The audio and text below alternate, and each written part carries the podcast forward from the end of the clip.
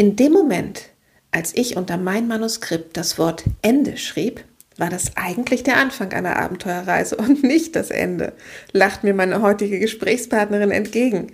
Denn nach dem Schreiben warteten noch ganz andere, hochspannende Herausforderungen auf die Self-Publisherin. PR-Expertin Heike Metzmeier-Specht hat ein Buch über ihre Reiseabenteuer geschrieben. Und zwar in einer Form, die so nicht in eines der klassischen Genres passte. Wie sie damit umging und was ihr auf ihrem Abenteuer-Buchschreiben noch so alles passierte, darüber habe ich im Podcast Sichtbar mit Expertenbuch mit ihr gesprochen. Außerdem enthüllt die Autorin in dieser Folge, was sich alle Autorinnen und Autoren immer wieder fragen, nicht nur beim ersten Buch, und warum das Buchschreiben unbedingt als Teamprojekt betrachtet werden sollte, auch wenn am Ende natürlich nur ein Name auf dem Buchcover steht. Freu dich auf ein sehr offenes Gespräch, in dem du viel über Kommunikation und übers Buchmarketing lernen kannst und die Freude am Hineinwachsen in das eigene Buch spüren wirst. Viel Spaß beim Zuhören. Sichtbar mit Expertenbuch. Schreiben, publizieren, Kunden gewinnen. Ein Podcast für Unternehmerinnen und Coaches. Von und mit Buchmentorin Angela Löhr. Liebe Heike, du bist seit vielen, vielen Jahren Reisebloggerin, du bist PR-Fachfrau ähm, und du hattest, bevor du dein erstes Buch geschrieben hast, trotzdem einen Heidenrespekt davor. Ja, das ist korrekt. Warum? Weil es was ganz anderes ist, ein Buch über mehrere hundert Seiten zu schreiben, als einen Blogartikel, der nur 2500 Worte hat. Ähm, in einem Buch habe ich die Zeit, dem, den Leser ganz langsam in die Geschichte einzuleiten. Ja? Ähm, ich baue ein intensives Verhältnis zu diesem Leser auf. Der kann mich in meinem Fall ist es ja so, dass er mich tatsächlich persönlich kennenlernt, weil es in dem Buch äh, autobiografisch ist. Er kann mich intensiv kennenlernen. Ja. Ähm, Online-Medien, da ist die Aufmerksamkeitsspanne sehr viel kürzer. Ne? Da muss ich sehr viel schneller zum Punkt kommen. Da brauche ich eine andere Schreibe. Die muss dynamischer sein, um die Leute auch wirklich im Artikel zu halten, sonst sind sie nach zwei Sätzen weg. Ja. Wobei deine Blogartikel ähm, ja auch nicht die kürzesten sind, die du schreibst. Ne? Also du hast ja auch übers Reisen, also in deinem Buch, dein Buch ist ein, ein Reisebuch, können wir, gehen wir gleich noch mal ein bisschen näher drauf ein. Und ähm, die Blogartikel, die Blogs, die du geschrieben hast seit vielen, vielen Jahren, du warst ja eine der ersten deutschen Reisebloggerinnen überhaupt. ähm, da bist du ja auch schon ganz schön tief. Also die, die ich gelesen hatte, auch damals schon, mich hast du da schon sehr mitgenommen auch. Ja, das stimmt, aber ähm, nichtsdestotrotz äh, war es zumindest mein Gefühl, ja, dass ich bei einem Blogartikel sehr viel schneller zumindest auf den Punkt kommen muss. Ja? Mhm. Da muss die Pointe, sage ich jetzt mal, oder das Ereignis muss, muss schneller kommen. Aber vielleicht auch ist es eine Frage der Reihenfolge. Ja? Um, um einen äh, Blogleser an der Geschichte zu halten, muss ich nach jeder Headline erstmal sagen, was war eigentlich der Bang, ja, und dann kann ich das hinterher erklären, ähnlich Pressetexten, ja, das mhm. Highlight kommt zuerst und dann kann ich noch ein bisschen ausführen. Während bei einem Buch kann ich auf, das, auf den Höhepunkt hinarbeiten, ja, weil der Leser sich die Zeit nimmt. Der sitzt auf der Couch und hat sich darauf eingestimmt, dass er jetzt ein Buch liest und nimmt sich die Zeit, sich auf die Geschichte einzulassen, so wie sie sich entwickelt. Also ich denke, das ist eine andere Art von, von Geschichten erzählen. Und bei einem Blog kann ich ja zum Beispiel auch Hintergründe in einem zweiten Artikel erklären. Ja, dann mache ich, setze ich einen Link und wer in dem Moment Lust hat, sich noch weiter zu vertiefen, dann klickt er den Link und liest erst die, den Sidekick. Ja. Mhm. Ähm, das ist eine andere Art des Lesens tatsächlich online als, als bei einem Buch.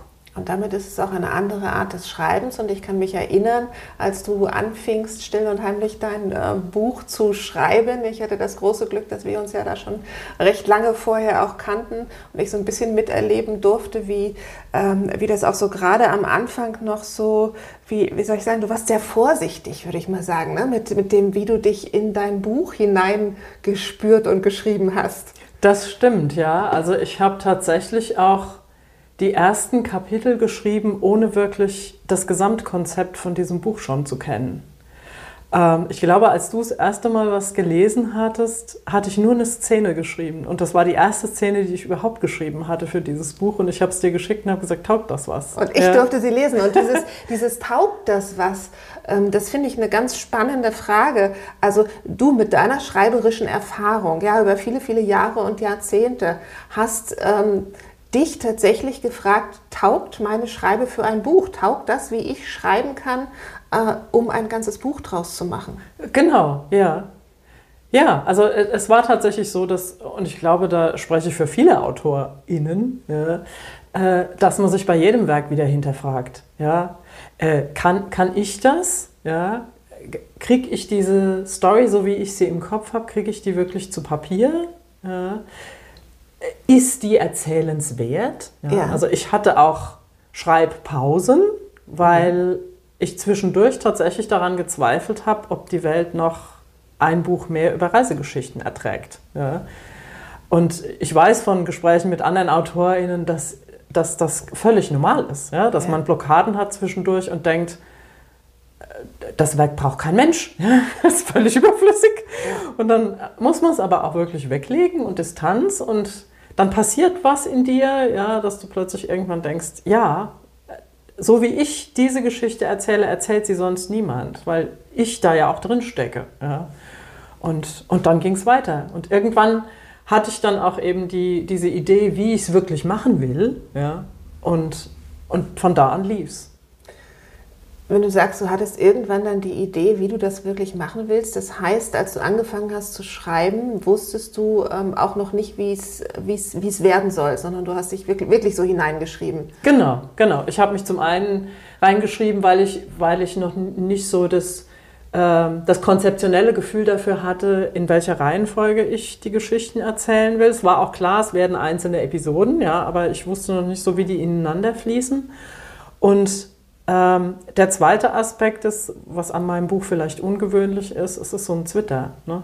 Mhm. Ähm, ich erzähle Geschichten und addiere am Ende jeder Geschichte einen, einen Ratgeberteil. Und die Idee ist mir nicht nach den ersten zwei Geschichten eingefallen. Das hat sich erst später herauskristallisiert, dass das eigentlich der Mehrwert ist für die Menschen, die das Buch eben mit, mit, mit einer doppelten Intention lesen. Ja. Und das ist was sehr, sehr Außergewöhnliches. Ähm zwei Genres zu verbinden miteinander. Ne, also du hast, ähm, lass uns das mal auflösen für diejenigen, die dich noch nicht kennen. Dein Buch heißt Unter demselben Himmel und in diesem Buch erzählst du ähm, Geschichten aus deinen vielen äh, sehr außergewöhnlichen Reisen. Korrekt, ja. Und ähm, du hast zu, jedem, zu jeder Episode, die du dort erzählst, hast du am Ende der Episode äh, so, so, so Learnings aufgeschrieben, ne? wie man das so wirklich gerne im Ratgeber macht, so, so nach dem Motto, wenn du sowas vorhast, ähm, dann mach nicht die gleichen Fehler wie ich, sondern dann denk Mach's an, gleich richtig. Mach's gleich richtig und denk an hier deine Punkte 1 bis 5 oder ich weiß nicht, wie viele das immer mm. waren. Ja, ja genau und und äh, dadurch, dass ich entschieden habe, das mit einem Ratgeberteil zu verknüpfen, war dann auch irgendwann klar, welche Geschichten es eigentlich sein müssen. Ja, weil mir ging es eben mit dem Buch nicht nur darum, die Menschen zu unterhalten mit äh, witzigen, manchmal sehr kuriosen Reiseerlebnissen, sondern Menschen, die so mit solchen Gedanken liebäugeln, ähnliche Reisen zu machen, die Angst davor zu nehmen und ihnen zu erklären, was eine gute Reisevorbereitung ist. Und dass es dass es eigentlich keine Situation gibt, aus der man nicht wieder rausfindet. Ja.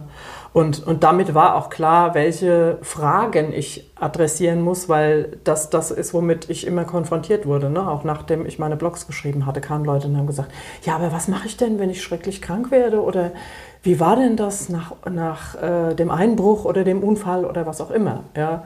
Und das waren dann meine Kapitelvorgaben. Ne? Ich dachte, okay, das sind die wichtigsten Fragen, die ich eigentlich abarbeiten muss mit dem Ratgeber. Mhm. Und dann war auch klar, welche Geschichten ich erzählen muss. Da, da interessiert mich jetzt ähm, dann, wie du die in eine, also in welche Reihenfolge du die gebracht hast, ne? dass du dann die unterschiedlichen Themen hattest. Du hast jetzt Krankheit angesprochen, dann ist wahrscheinlich auch das Thema irgendwie, wenn du warst viel mit dem Auto unterwegs, wenn das Auto kaputt geht, äh, Werkstatt finden oder so, ne? um mal so ganz pragmatisches aufzuzählen. Ja. Wonach hast du dann entschieden, was die erste, was die zweite, dritte Geschichte und so weiter ist?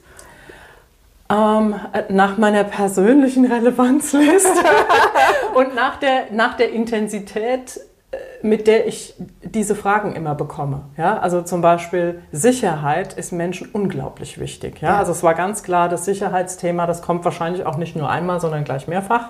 Ja? Gesundheit ist was, was Menschen unglaublich äh, am Herzen liegt. Und dann habe ich natürlich auch persönliche Intentionen gehabt. Also mir war es ganz wichtig, zum Beispiel über das Thema Naturvölker zu sprechen. Mhm. Ja? Ähm, oder Reisen mit Hund. Ja. Mhm. Und, und nach dieser Wichtung, also was, was ist wahrscheinlich für die Leser von stärkster Priorität und was ist, kommt für mich mit hoher Priorität, danach habe ich dann die Kapitel sortiert. Mhm. Und ich musste natürlich auch ein bisschen darauf achten, weil, weil ich ja auch in den Kontinenten springe, dass ich die Menschen nicht komplett verwirre. Ja, also ich habe schon versucht, in der ersten Hälfte des Buches in Afrika zu bleiben und, äh, und dann eben die, die anderen äh, Reiseländer anzuhängen, damit man nicht so völlig wirr wird und gar nicht mehr versteht, wo man sich jetzt gerade befindet. Damit wir nicht ganz so viel durch die Welt springen, sondern genau. mal etwas länger auf einem Kontinent wenigstens verweilen. Genau. Ja. Ähm, zwei Genres ähm, heißt Dein Buch ist zum einen, äh, zählt zu den erzählenden Büchern, das ist ja kein Roman, das sind ja Reiseerzählungen. Reiseerzählungen, genau. Ne? Ja. Hm. Ähm, und andererseits ist es eben ein Ratgeber, ne, durch diesen Teil, den du da jeweils noch angehängt hast. Das ist ja etwas, wovon die meisten äh, Schreibcoaches, Menschen, die Autoren begleiten beim Bücherschreiben, mich eingeschlossen, meistens eher abraten. Ne? So Bücher zu schreiben, wo man sagt, ah, konzentriere dich mal auf ein Genre, ne, was einfach den Hintergrund hat, ähm, dass Bücher, wenn sie gekauft werden sollen, ja auch gefunden werden müssen. Und das heißt, Bücher müssen in ein Genre einsortiert werden können. Ähm, ich finde das toll, dass du das gemacht hast und dein Werk zeigt auch, also mir auch persönlich, das war für mich auch ein ganz spannendes Learning, ähm, dass das durchaus toll, sinnvoll ähm, und auch gut für den Leser zu verknüpfen geht ne? und dass man durchaus auch mal neue Wege gehen kann, weil bei dir funktioniert es ja auch. Aber du musstest dich entscheiden. Korrekt. Also es gibt äh, einen spätesten Zeitpunkt, zu dem man sich entscheiden muss, und das ist die Titelmeldung. Also in dem Moment, wo ich die Ansage mache, jetzt soll das Ding in, im VLB gelistet werden, ja, ähm, muss ich entscheiden, was ist es nun?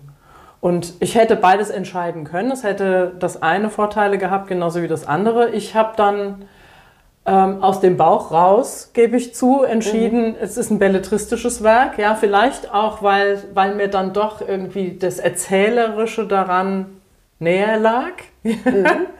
und, und der Ratgeberteil für mich so eher das, das Sahnehäubchen ist. Ne? Ähm, der kam ja, ist ja auch später ins Manuskript gerutscht. Ne? Also ja. das war ja nicht die ursprüngliche Idee. Ähm, aber es hätte auch Gründe dafür gegeben zu sagen, wir machen jetzt, ich mache jetzt ein Sachbuch draus und verkaufe es als Ratgeber, weil dann wäre ich in den Bestsellerlisten vielleicht weiter nach oben gekommen, weil es bei den äh, Sachbüchern eben weniger Konkurrenz gibt. Ja, ja. Ah, ganz, ja. ganz wichtiger Hinweis, ne? Genau. Ja. Wenn man jetzt wirklich auf Bestseller-Status aus ist, ähm, ist das durchaus was, was man in so eine Überlegung dann mit einbeziehen äh, sollte. Ne? Ja. Wobei der Bestseller-Status, das ist ja auch immer so, so fraglich. Ne? Es gibt sicherlich Bücher, da ähm, ist der sehr, sehr hilfreich und ähm, kommt natürlich auch darauf an, welcher Bestseller das so ist. ja, das stimmt. Aber da sprechen wir ja auch in diesem Podcast immer mal wieder drüber. Deshalb gehen wir da heute jetzt mal gar nicht näher drauf ein. Ähm, als du die Entscheidung dann getroffen hast, ja, ich schreibe ein Buch und ja, ähm, ich schreibe meine, meine Geschichten auf, du hast eben schon gesagt, ähm, du hast dann durchaus auch mal Pausen äh, gemacht einfach, ähm, um da ein bisschen Abstand wieder zu gewinnen und ähm, dann wieder so voller Motivation wahrscheinlich einzusteigen. Wie läuft das Schreiben eines Buches ähm, bei Heike ab? Wie müssen wir uns das vorstellen? Schreibst du immer zur gleichen Zeit? Hast du, schreibst du täglich eigentlich, wenn du sagst, so jetzt ist Schreibphase? Ähm, ziehst du dich irgendwohin zurück, machst alles zu, willst niemanden sehen? Wie muss man sich das vorstellen? also ich habe keine Schreibroutine. Ja? Also ich bin keine Person, die sagt, ich setze mich nach dem ersten Kaffee um 8 Uhr morgens hin und dann schreibe ich drei Stunden und das war's dann auch für den Tag, sondern ähm, ich habe äh, mir den Luxus gegönnt, immer darauf zu warten, dass mich die Muse küsst. Ja, weil es, Schreiben ist ein unglaublich kreativer Prozess. Dafür brauche ich dann auch wirklich den kreativen Freiraum und äh, Stress ist äh, der ganzen Sache sehr abträglich. Mhm. Ja? Also wenn ich weiß, ich habe parallel noch andere Projekte, die ich an dem Tag machen muss, mache ich die vielleicht lieber zuerst und habe danach die Ruhe. Also ich habe genauso an manchen Tagen morgens um sieben geschrieben, wie an anderen abends um zehn. Ich sitze in der Regel tatsächlich in meinem Büro, ja, weil ich diese Ruhe dann brauche. Ja. Ich ähm, bin jemand, der sich sehr leicht auch durch Geräusche ablenken lässt. Deswegen schreibe ich zum Beispiel auch nicht mit musikalischer Untermalung. Mhm. Es gibt ja Autoren, die sich ganze Playlists zusammenstellen, um in den Flow zu kommen, ja, die dann mit ihrer Musik ihre Kreativität unterstreichen. Bei mir geht, funktioniert das überhaupt nicht. Also ich brauche wirklich Ruhe. Mhm. Und ähm, also was manchmal dann schon auch klappt, ist, wenn wir unterwegs sind. Ja, ich habe in der Regel den Rechner dabei, dann auch unterwegs in der Natur mich mal hinzusetzen, eine Stunde und mit dem, mit dem Rechner zu tippen. Ja. Aber in der Regel sitze ich tatsächlich in meinem Büro. Aber du sagst so mal eine Stunde zu tippen, ähm, sind, ist, ist das so ein Zeitraum, so ein, zwei Stunden, die du dann so konzentriert arbeitest? Oder ist das, wenn du im Flow bist, dann vergehen noch mal fünf Stunden und du guckst hoch und denkst, huch, wo ist denn jetzt die Zeit geblieben? Ja, es kommt beides vor. Ja? Mhm. Also ich muss schon wissen, dass ich mindestens eine Stunde, anderthalb Zeit habe, sonst macht es für mich keinen Sinn, mich hinzusetzen, weil ich eine gewisse Zeit brauche, um wirklich wieder im Manuskript anzukommen. Mhm. Ja? Ähm, aber wenn es fließt, weil man denkt ja auch in den Zeiten, an denen man nicht die Finger auf den Tasten hat, über das Manuskript nach. Ja? Mhm. Und wenn ich morgens aufwache und denke, genau so muss ich die Geschichte erzählen, das ist mir auch schon passiert, ja, dann bin ich ohne Frühstück und ohne alles in mein Büro gerannt und habe gesagt, das muss ich jetzt runterschreiben. Und dann kann es auch passieren, dass innerhalb von anderthalb Stunden ein Kapitel wirklich geschrieben ist. Mhm. Ja. Und an anderen Tagen ist es schon auch so gewesen, dass ich drei, vier, fünf Stunden am Stück geschrieben habe und vielleicht auch nur ein Kapitel zu Papier gebracht habe, aber es war trotzdem ein toller Tag mhm. und ich hatte das Gefühl, ich bin im Flow. Ja. Also das darf dann so sein, ähm, wie das eben gerade kommt, wie das auch passt, wie das in die eigene Stimmung passt, in den eigenen Tagesablauf passt und wie du so schön sagst, wie die, wenn die Muse dich küsst. Genau, ja. ja. Mm. Und du hast dich auch ganz bewusst äh, für den Weg des Self-Publishing entschieden. Ja. War, warum Self-Publishing? Also das hat zum einen auch mit dem, mit dem Schreibfluss zu tun, ja, weil wenn ich mein Manuskript, und es läuft ja in der Regel so ab, dass man ein Essay schreibt, ja, das, das Buch muss ja nicht fertig sein, wenn man es einem Verlag andient. Ja, ja. meistens ist es besser, wenn es nicht fertig ist. Ja, genau. Ähm, und der Verlag sagt dann, ja, super Konzept, mach mal. Und Abgabe ist dann und dann. Dann muss ich. Ja? Mhm. Und das hat äh, allein diese Vorstellung hat Krisen ausgelöst. Ja? Ich habe gedacht, nee, also mein Schreibfluss soll bitte kreativ bleiben und ich möchte schreiben, wenn mir danach ist. Und wenn es noch zwei Jahre dauert, dann dauert es halt zwei Jahre, bis das Manuskript fertig ist. Ja, also ich wollte das Timing selber bestimmen. Das war das eine. Dann habe ich mich relativ früh in dem Prozess mit anderen Autoren verknüpft. Ich habe mir auch eine sehr fähige Coach genommen, um zu lernen, wie man es macht. Und habe darüber auch festgestellt, dass meine Möglichkeiten, mich selbst in alles, was mit, mit dem Buch zu tun hat, kreativ einzubringen, sehr viel größer sind, wenn ich das unabhängig von einem Verlag mache. Also ich suche mir meine eigene Coverdesignerin, ich habe eine Lektorin, die zu mir passt. Das Korrektorat wird von einer anderen Autorin übernommen, die, mit der ich total auf einer Welle schwimme. Ja. Ich habe eine wunderbare Kollegin, die Buchsatz macht. Ich habe das alles weggegeben, weil ich gesagt habe, das soll so professionell daherkommen wie ein Verlagswerk, aber ich überlasse es den Menschen, die es wirklich können und ich suche mir diese Menschen auch selbst, ja, weil ich will, dass das hinterher nach meinen Stempel trägt. Ja. Ich habe über den Prozess aber auch gelernt, dass Buchschreiben ein, ein, ein Teamprojekt ist. Ja. Also mein Name steht am Ende drauf, aber es ist nichts, was nur von mir selber kommt, wenn ich es im Self-Publishing mache. Mhm. Und du hast gezeigt, dass auch Bücher im Self-Publishing neben Verlagsbüchern liegen können ähm, und äh, die Menschen gar nicht auf die Idee kommen können, dass deines vielleicht das einzige ist, was nicht als Verlagsbuch erschienen ist. Ja, ah, ja, ja, das ist tatsächlich für den Buchhandel auch ein ganz, ganz wichtiges ja. Argument, weil die Erfahrung habe ich tatsächlich gemacht. Ich habe äh, mein Buch, als es gedruckt war, und es war schon glücklicherweise weit vor dem Veröffentlichungstermin zum ersten Mal gedruckt, Und ich bin damit zu Buchhändlern und die haben sich das angeguckt und haben unisono gesagt, das ist von einem Verlagswerk nicht zu unterscheiden. Und das ist für uns ein ganz wichtiges Kriterium, sonst nehmen wir es nicht auf. Ja. Und das ist jetzt ein ganz, ganz wichtiger Hinweis. Also wirklich mit Profis zu arbeiten, sich Profis zu suchen, die, das finde ich sehr schön, wie du das gesagt hast, äh, eben die zu dir passen.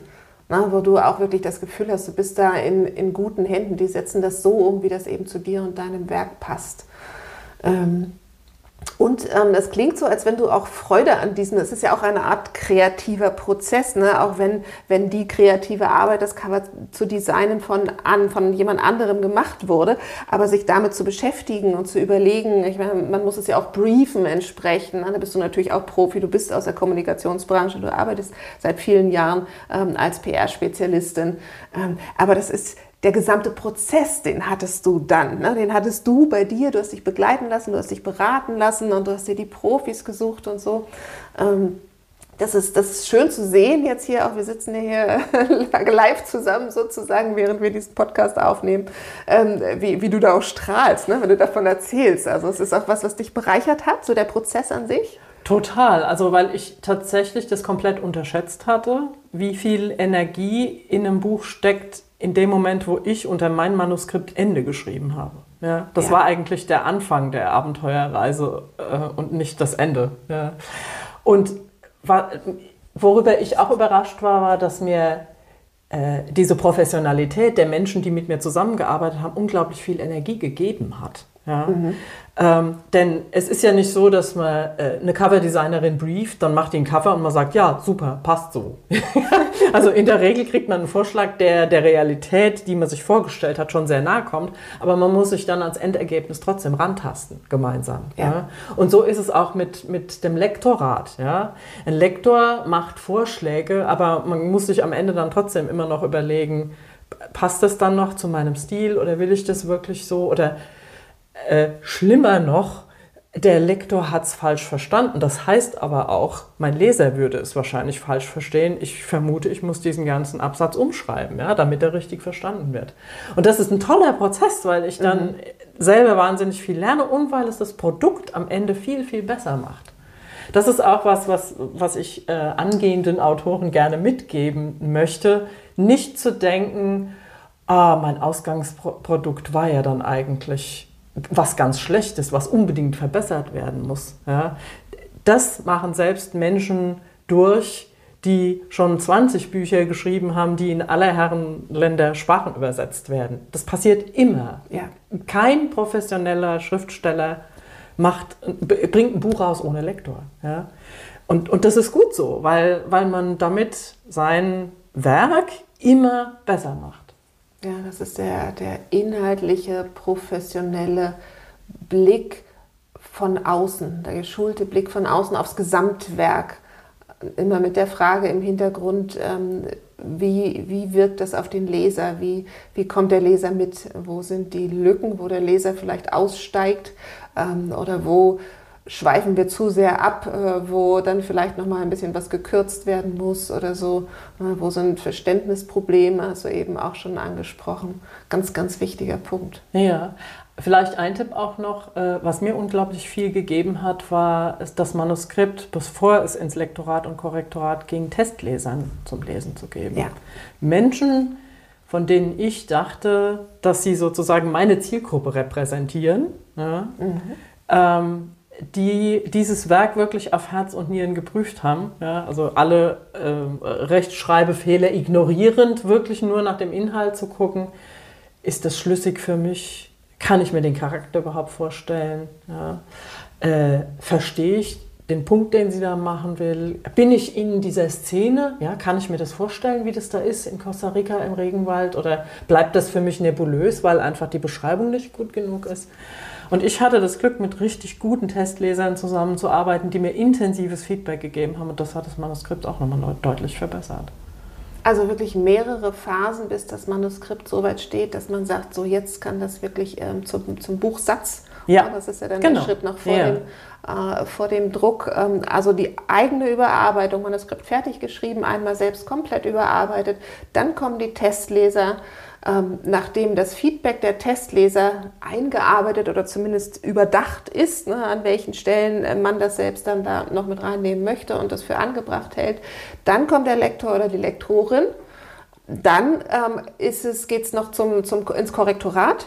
Korrekt. Das ja. muss man immer strikt trennen, weil das zwei sehr unterschiedliche Schritte sind, habe ich gelernt. Ich dachte nämlich auch, es gibt ja unglaublich viele Lektoren, die auch Korrektoren sind. Dann macht doch beides zusammen. Haben die immer gesagt, nee, das ist nicht gut. Weil man braucht eigentlich äh, vier Augenpaare, die dann drüber ja. gucken. Ne? Ja.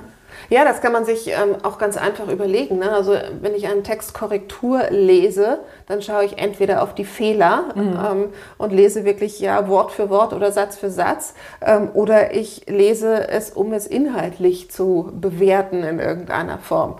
Und beides parallel funktioniert nicht. Mhm. Vor allen Dingen, weil mir die Lektoren auch sagen, man könnte es ja sozusagen im zweiten Schritt machen, aber in dem Moment ist man dann schon betriebsblind, ja. weil man den Text schon mal gelesen hat und dann findet man die Fehler auch nicht. Genau, mehr. der Grund, warum man selber die eigenen Fehler auch nicht findet. Korrekt. Ja. Abenteuerreise. Abenteuerreise, Buch schreiben. Abenteuerreise hast du eben gesagt, ähm, Buch produzieren, alles was dazu gehört, bis das Buch dann fertig ist. Und dann kommt die dritte Abenteuerreise, ja. das Marketing. Ja. Der Lounge und das Marketing. Ja, und das ist die größte Abenteuerreise von allen. Weil das ist tatsächlich ein Dschungel, aus dem ich noch nicht so richtig wieder rausgefunden habe. Und das ist tatsächlich auch was. Ähm, Aufwand, den man nicht unterschätzen darf. Ja, und das ist auch was, was einfach nicht mehr aufhört. In dem Moment, wo man das erste Buch in Händen hält, also man beginnt ja schon weit vorher, ja. aber, aber da nimmt das so richtig Fahrt auf und wenn man Autorin sein will, hört es nie wieder auf. Ja? ja? Also das ist was, was einen permanent begleitet und manche ähm, hadern damit, ja, weil sie sagen, ich, verbringe mehr Zeit mit dem Marketing als mit dem, mit dem Schreiben meiner Bücher. Ja? Aber wenn man es als Self-Publisher machen will, dann ist das der Preis, den man dafür zahlt. Ja, und nicht nur als Self-Publisher, ne? auch als Verlagsautor bin ich ja auch daran interessiert, dass sich meine Bücher gut verkaufen. Ähm, und auch dann wäre es sehr, sehr schade, wenn, wenn ich mich nur auf das verlasse, was der Verlag macht. Das ist ja auch sehr, sehr unterschiedlich von, von Verlag zu Verlag, von Buch äh, zu Buch. Äh, man kann nicht sagen, irgendwie geht zu dem Verlag und dann läuft das.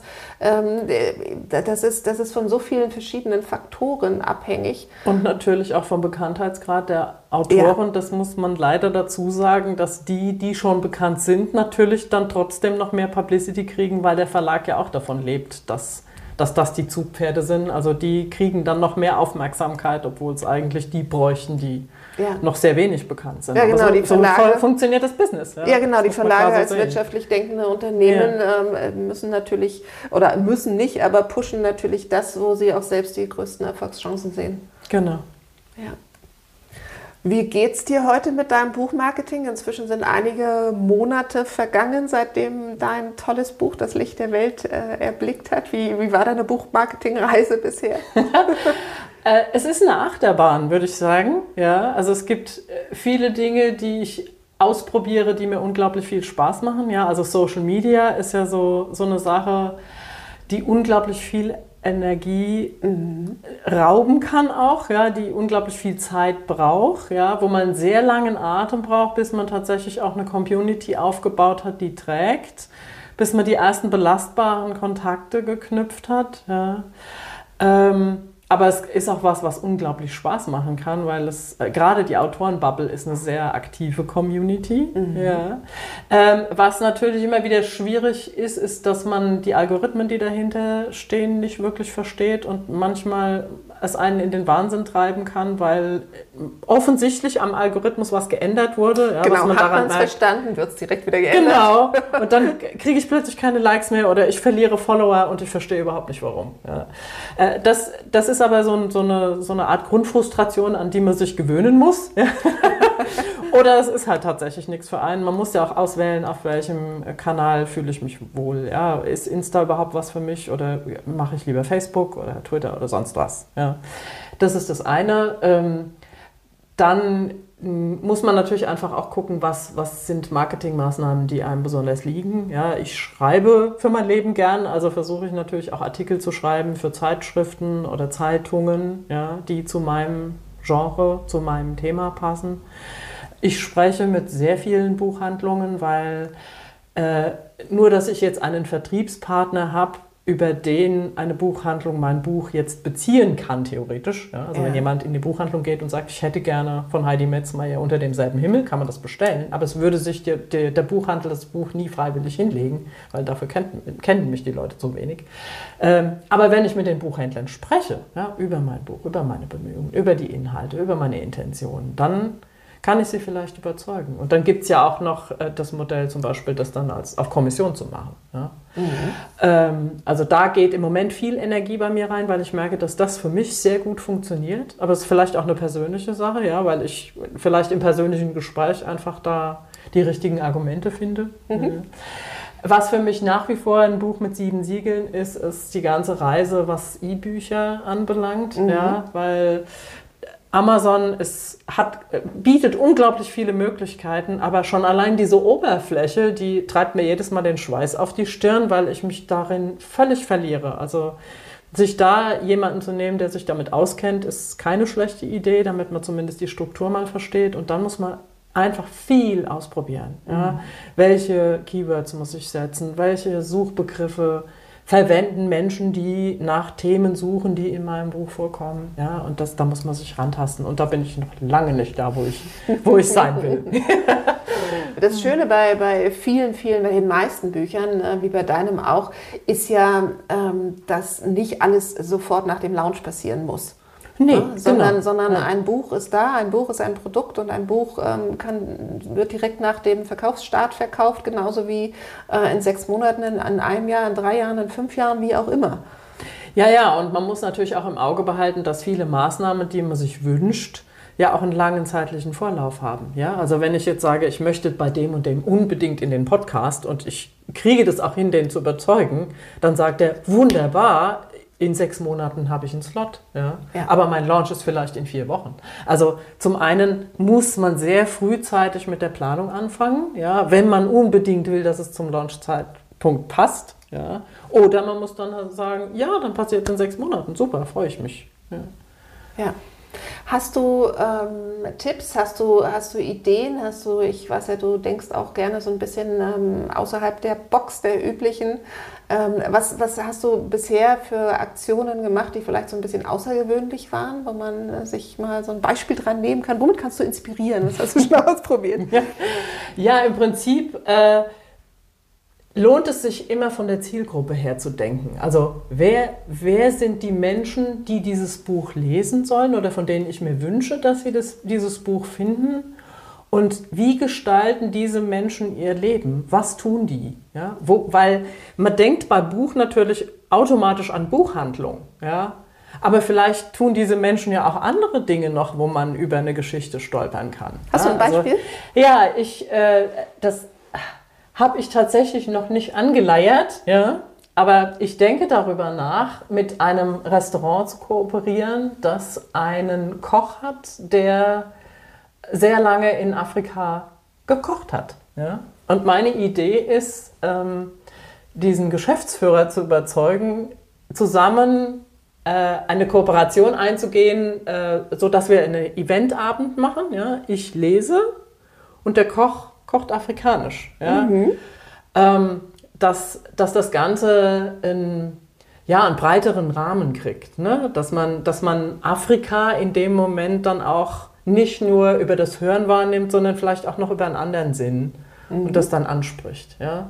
Lesungen ist sowieso ein ganz tolles Thema. Ja? Also ich kann natürlich in der Buchhandlung lesen, aber ich kann auch äh, in der Bibliothek, zum Beispiel in der Stadtbibliothek lesen. Ja, also das ist auch ein, äh, ein, Projekt, das ich mit der Stadtbibliothek in, meinem, in meiner Heimatstadt zusammen angehen werde. Und dann gibt es nicht nur aus dem Buch äh, Auszüge, sondern ich werde dann auch Bilder zeigen. Ja. Mhm. Das ist dann auch nochmal eine andere Form von Reise. Dann hört man nicht nur, sondern man sieht auch. Ja.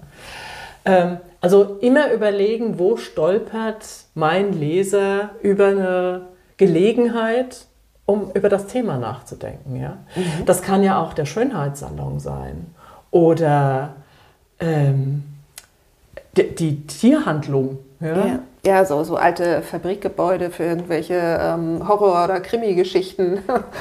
Genau, so, genau, ja. Wirklich alles, was äh, thematisch passen könnte. Ne? Und, und oftmals ist es ja auch so, dass ähm, die Betreiber, die Inhaber solcher Locations ähm, auch dankbar sind, auch offen sind über Ideen, ja, weil es bringt ihnen natürlich auch Publikum, ne? weil wir Autoren machen natürlich diese Events, die wir dann haben, diese Lesungen, die wir haben, auch ähm, über, unsere, über unser Publikum bekannt.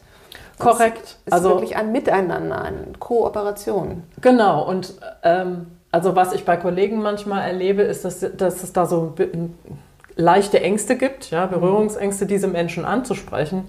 Aber das ist genauso wie du sagst. Die sehen die Chance darin. Die sehen die Chance darin auch für sich. Ja? Und, und insofern, und was kann denn Schlimmeres passieren, als dass sie sagen, nö, passt mir jetzt gerade nicht ins Konzept. Gut, dann nicht, dann frage ich halt den nächsten. Genau, oder vielleicht passt es dann später, ne? ja. weiß man auch nicht. Genau, ja.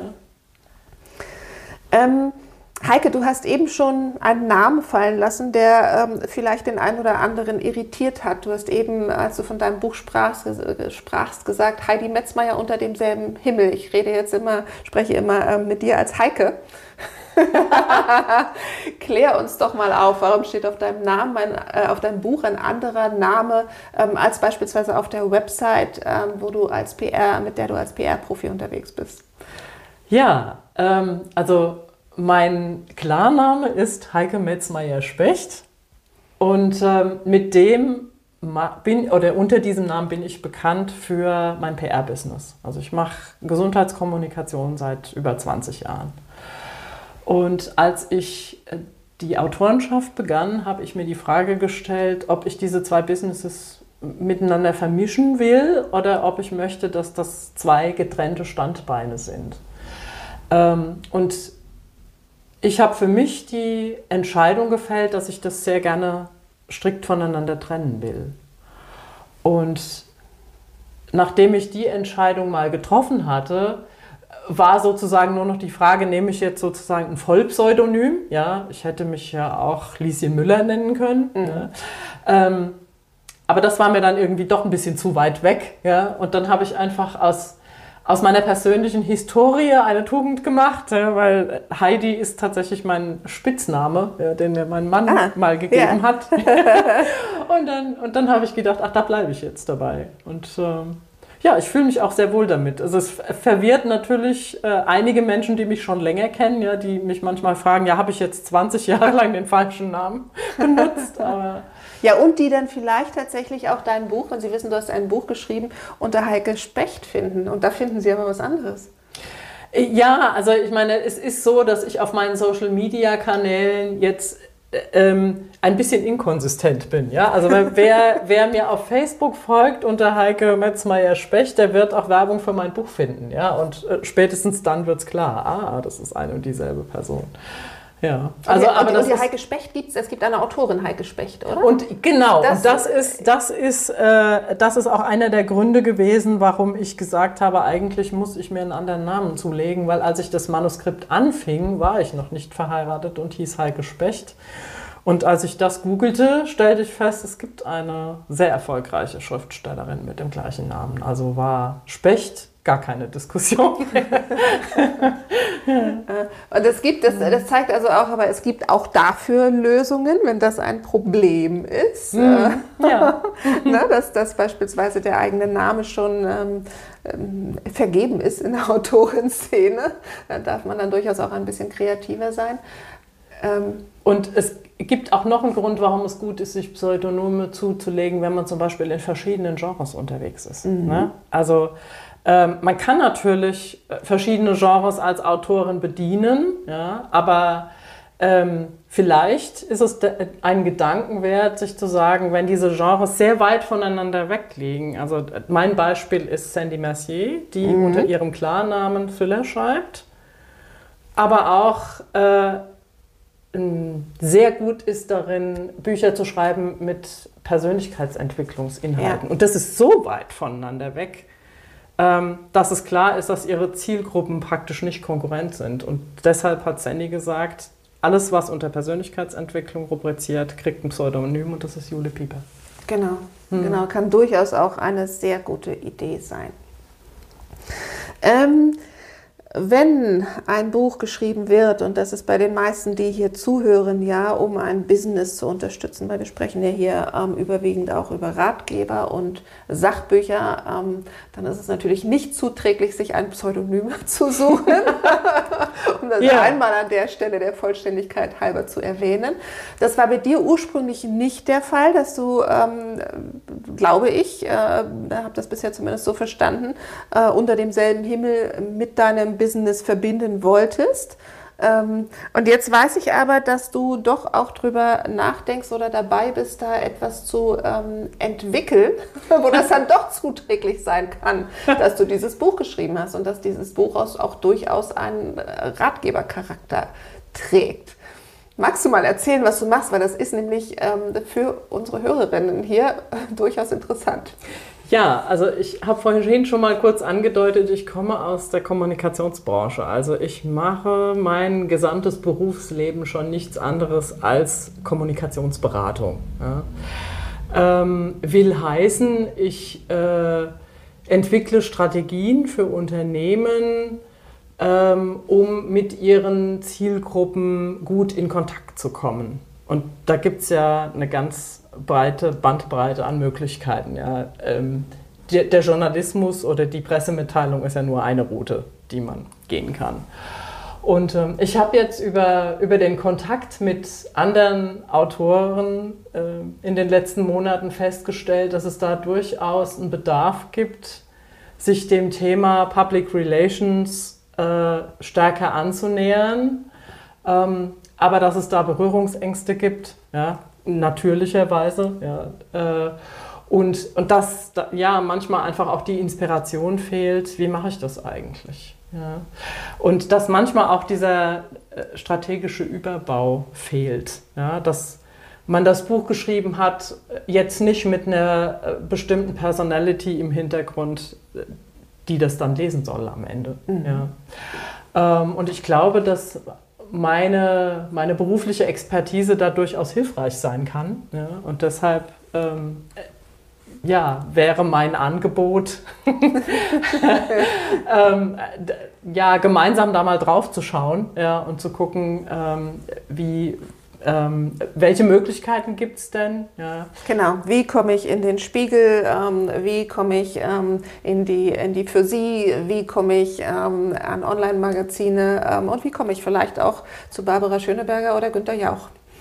Ja, genau. Und wenn ich dann da sitze, was mache ich dann? Was mache ich dann? Genau. Was ja. sage ich? wie sage ich es? Ja, genau. Ja. ja, also da gibt es, das kann ich bestätigen, ähm, aus meiner Arbeit mit vielen Autorinnen, ähm, dass es da einen großen Bedarf gibt und äh, dass das natürlich auch eine große Chance ist. PR ist wirklich ein weites, weites Feld, ein großes Feld und ein tolles Feld, wenn man da einmal ähm, ein bisschen äh, Luft geschnuppert hat und gelernt hat, sich dort zu bewegen, ähm, dass das unheimlich viel bewegen kann für die eigenen Angebote, für das eigene Buch. Ja, definitiv. Ich meine, äh, jede Form von Medium ist wie ein Megafon. Ja. ja. Und äh, das treibt die Verkaufszahlen. Ja. Und darauf kommt es am Ende an. Ja. Ja. Wir wollen ja gelesen unter, werden. Genau, und da aber auch die richtigen Kanäle zu finden. Ne? Also es, es, es, hilft nichts irgendwie mit der Gießkanne überall so ein bisschen, sondern dann lieber sich gezielt die, die äh, Medien suchen, die Kanäle suchen, äh, wo das eigene Thema und wo das eigene Buch und wo, wo man auch persönlich, finde ich, hinpasst. Genau, korrekt, weil äh, wir haben ja vorhin schon darüber gesprochen, wie zeitaufwendig Marketing und PR auch sein kann. Also muss ich mit meinen Ressourcen haushalten. Also suche ich mir doch lieber das Nugget, das den größten Erfolg bei meinen Lesern verspricht, statt mit der Gießkanne über alle Kanäle zu gehen. Absolut. Ähm, Heike, wir sprechen ja hier überwiegend über Ratgeber, über Sachbücher. Kannst du aus deiner, aus deiner Sicht als, äh, als Leserin, als, als Nutzerin ähm, mal so ein bisschen definieren, was ist für dich ein guter Ratgeber, ein gutes Sachbuch, was macht das aus? Für mich ist ein guter Ratgeber einer, der mein, meine Sprache trifft. Ja? Hm, mhm. Also ähm, ich habe das schon im Studium gehasst, Fachbücher durcharbeiten zu müssen, wo ich jeden dritten Begriff nachschlagen musste, ja, weil der Autor so toll in seinem Thema ist, dass er vergisst, für wen er schreibt. Ja. Also Expertentum ist was Großartiges, aber wenn ich mein Wissen Leuten weitergeben will, muss ich eine Ebene der Sprache finden, die von meinem Gegenüber verstanden wird. Ja. Mhm. Also äh, das, das Sprachniveau ja, ist für mich ganz wichtig. Ähm, inhaltliche Tiefe ist natürlich immer davon abhängig, wie weit bin ich selber schon im Thema. Ja? Und deshalb ist der Klappentext so wichtig bei ja. einem Sachbuch, weil ich an dem am ehesten erkennen kann, ist dieses Buch schon was für meine Ebene oder lese ich erst noch mal zwei Werke vorher, bis ich mich daran taste oder bin ich da längst drüber weg? Ja. Klappentext ist ohnehin ein ganz wichtiges ganz Thema, wichtiges aber gerade Thema. beim Sachbuch ja, ist es... habe ich, hab ich auch gerade noch gedacht, weil du das jetzt ansprichst und an dem Klappentext, das ist ein Text, an dem darf man durchaus auch ähm, länger feilen, bis der so steht, ne? weil das ist der Text, ähm, der genau ähm, mit, dem, mit dem ich lerne, was, was ich mit diesem Buch lernen kann. Genau. Ja, korrekt. und das, das darf nicht nur, sondern das muss auf den Punkt formuliert sein. Das ist wirklich ein Werbetext. Und ähm, ich glaube, da könnten wir beide, die wir seit Jahren in der Kommunikation unterwegs äh, und zu Hause sind, ähm, uns lange, lange drüber unterhalten. Das Aber ich stimmt. glaube, das vertagen wir mal. Yeah. Also wir haben, äh, wir haben die, die Sprache, die passen muss. Wir haben den Inhalt in der entsprechenden Tiefe, der und, passen muss. Und dann der Praxisbezug. Ja? Mhm. Also viele Sachbücher kranken daran, dass sie die These aufstellen, aber sie nicht belegen. Ja. Mhm. Und ich will auf meine Situation bezogen im besten Falle äh, Beispiele hören. Ja. Mhm. Schöner noch, wenn sie emotional sind, ja, wenn sie mich emotional abholen, weil dann habe ich noch mal eine zweite Ebene, damit mir das im Gedächtnis bleibt für den Moment, wo ich es in meinem eigenen Alltag anwenden muss. Dann fällt mir nämlich wieder ein, oh, genau, jetzt bin ich wie Sandra, ja, ja. stehe wie Ochs vom Berg und was mache ich? Ja. Ja. Also ganz viel Praxisbezug. Beispiele bringen, aber auch durch Fragen vielleicht dazu anregen, den Leser in seiner eigenen Situation abzuholen und zu sagen, wie, was heißt das übertragen auf deine Situation? Mhm. Ja. Mhm. Das wären, glaube ich, so meine Top 3. Fällt dir so ganz spontan, na, das ist tatsächlich auch nicht vorbereitet hier, was wir machen, ne?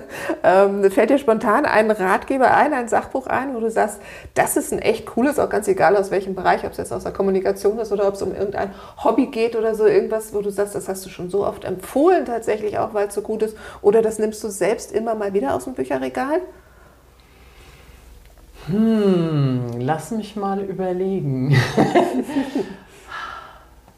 Die Zeit, dass ich das letzte Sachbuch gelesen habe, ist tatsächlich etwas länger. ähm, hm. Ja, ich glaube, das letzte Sachbuch, bei dem ich das alles erfüllt gefunden habe, war tatsächlich auch ein Sachbuch aus der PR. Und jetzt frag ja. mich bitte nicht nach dem Titel, weil da wurde wirklich alles richtig gemacht. Ja. ja und aus dem habe ich dann auch noch mal gelernt, ja, obwohl ich schon so lange in dem Business bin. Ja, und in der Kommunikation, in der Kommunikationstheorie, da gibt es auch so viele Sachbücher und Ratgeber, ja, von bis, ne? Und da ist ja. wirklich alles dabei. Da sind welche, die sind die rein theoretischen Theoriewüsten und es gibt die, die man sich rauszieht und sagt, ja, wow, cool, hier kann ich, es gibt ein, es gibt ein Buch, ich habe es vor Augen, aber ich weiß auch gerade nicht, wie es heißt, zum Thema Texten. Das, das suche ich nochmal raus, das packe ich nochmal in die Show Notes. Das ist mein absolutes Highlight in Sachen Texte schreiben fürs Business, egal wofür, ob es wirklich PR-Texte sind, ob es Werbetexte sind, ob es Blogartikel sind. Das ist ein ganz, ganz tolles Werk. Das suche ich mal raus, das schreibe ich mir gleich mal auf. Ähm, Heike, ähm, bevor, wir, bevor wir hier durch sind, die Zeit ist nämlich schon ganz schön fortgeschritten, ähm, gibt es etwas, was du gerne vorher gewusst hättest, bevor du angefangen hast, dein Buch zu schreiben? So jetzt im Nachhinein, wo du den ganzen Prozess in, in den drei großen Abenteuerreisen durch hast? Oh, es gibt so vieles, was ich gerne gewusst hätte. ähm, also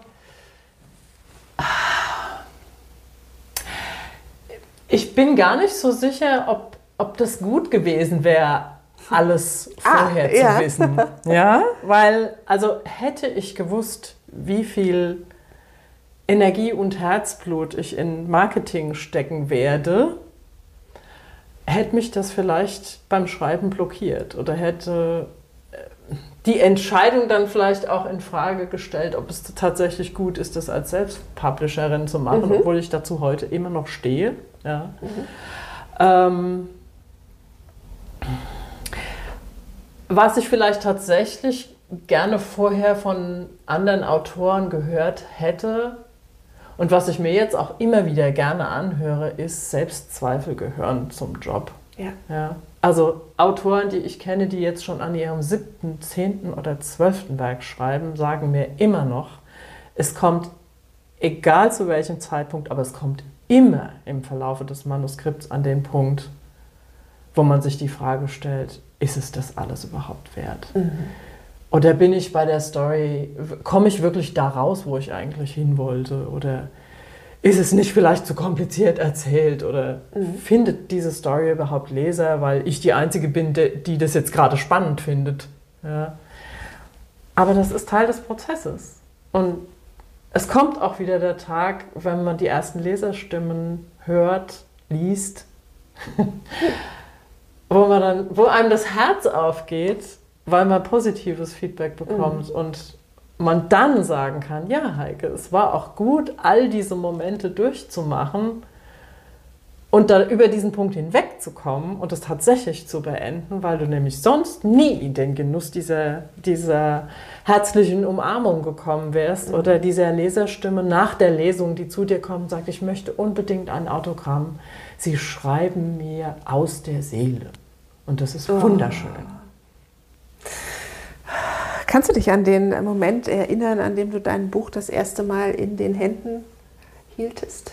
Ja, kann ich, weil äh, ich glaube, das ist ein Moment, auf den jeder, der ein Erstlingswerk erschafft, äh, sehnlichst wartet. Ja. Ähm, und ich war unfassbar glücklich in dem Moment, wo ich dachte, das ist wirklich mein Baby. Ja. Aber ich bin ja Perfektionistin, ja. Und ich habe in der nächsten Sekunde wieder gedacht, nee, so kann das nicht bleiben. Das ist auch noch so ein Thema Probedrucke, ganz wichtig, macht auch jede Druckerei. Ja. Und ich habe mich, glaube ich, durch drei Iterationen gearbeitet, äh, bis ich gesagt habe, jetzt ist es mein Baby. Jetzt sehen die Seiten so aus, wie ich sie haben will. Jetzt ist das Cover so, wie ich es haben will. Von der Papiergestaltung, ja, von dem, wie es sich anfasst. Ja, und dann war es einfach. Und dann habe ich ja gleich mehrere hundert Exemplare davon bestellt.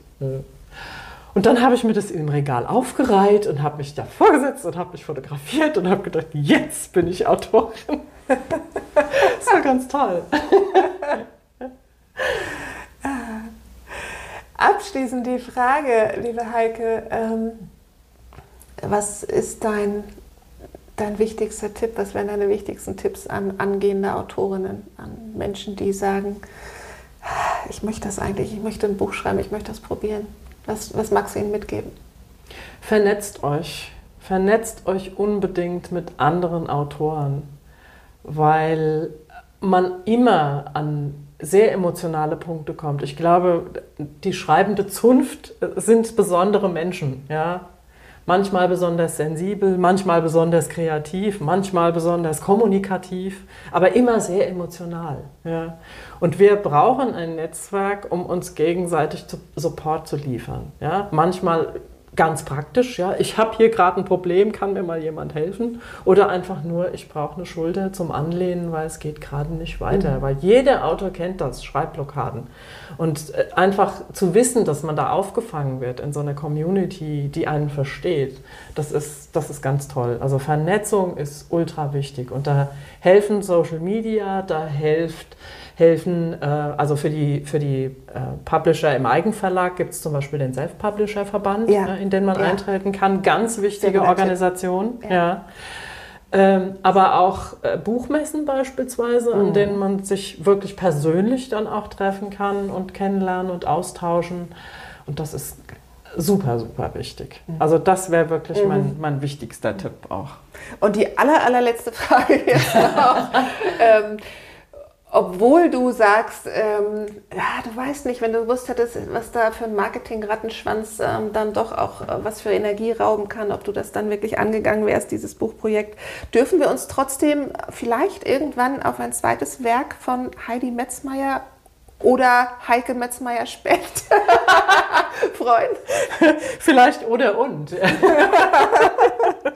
ja, also alles, was ich zum Thema PR zu Papier bringen werde, wird immer ein Heike Metzmeier-Specht bleiben. Ähm, aber Ihr dürft euch auch alle freuen, dass es wieder was von Heidi Metzmeier geben wird. Ob es wirklich wieder Reiseerzählungen werden, lasse ich jetzt mal offen. Ja, vielleicht mhm. wird es auch was anderes. Vielleicht werden es auch mehrere Dinge, die unterschiedliche Genres bedienen. Ich habe Lunte gerochen und auch wenn ich gerade gesagt habe, das Marketing ist was, was einen an manchen Tagen umbringt, aber manchmal bringt einen ja auch das Schreiben um und am nächsten Tag braucht man es trotzdem wieder wie die Luft zum Atmen. Also es war ganz sicher nicht das letzte Buch. Sehr gut. Ja, das macht süchtig. Bücher schreiben macht süchtig. Vielen Dank, liebe Heike. Das war ein sehr Vielen schönes Dank, Gespräch. liebe Gela. Das hat sehr viel Spaß gemacht. Soweit die neue Folge des Podcasts Sichtbar mit Expertenbuch. Und ich freue mich, wenn du Spaß beim Zuhören hattest. Heikes Buch, ihre Website und alle Links und auch meinen Buchtipp zum Schreiben von Business-Texten mit einem Blick ins Bücherregal hatte ich dann auch Titel und Autorin wieder, findest du in den Show Notes. Wenn du von Beginn an gern im Team schreiben und schnell Antworten auf alle aufkommenden Fragen haben möchtest, dann sollten wir mal miteinander sprechen. Die Expertenbuch Business Lounge könnte dann nämlich perfekt für dich sein. Buch dir doch einfach ein kostenfreies Buchstrategiegespräch bei mir. Auf der Website sichtbar mit expertenbuch.de kommst du ganz easy mit einem Klick zu meinem Kalender. Ich freue mich auf dich. Herzlichen Dank fürs Zuhören und ich freue mich natürlich auch, wenn du diesen Podcast weiterempfehlst. Sharing is caring heißt es so schön und ich finde, da ist absolut was dran. Alles Liebe und bis zur nächsten Folge von Sichtbar mit Expertenbuch.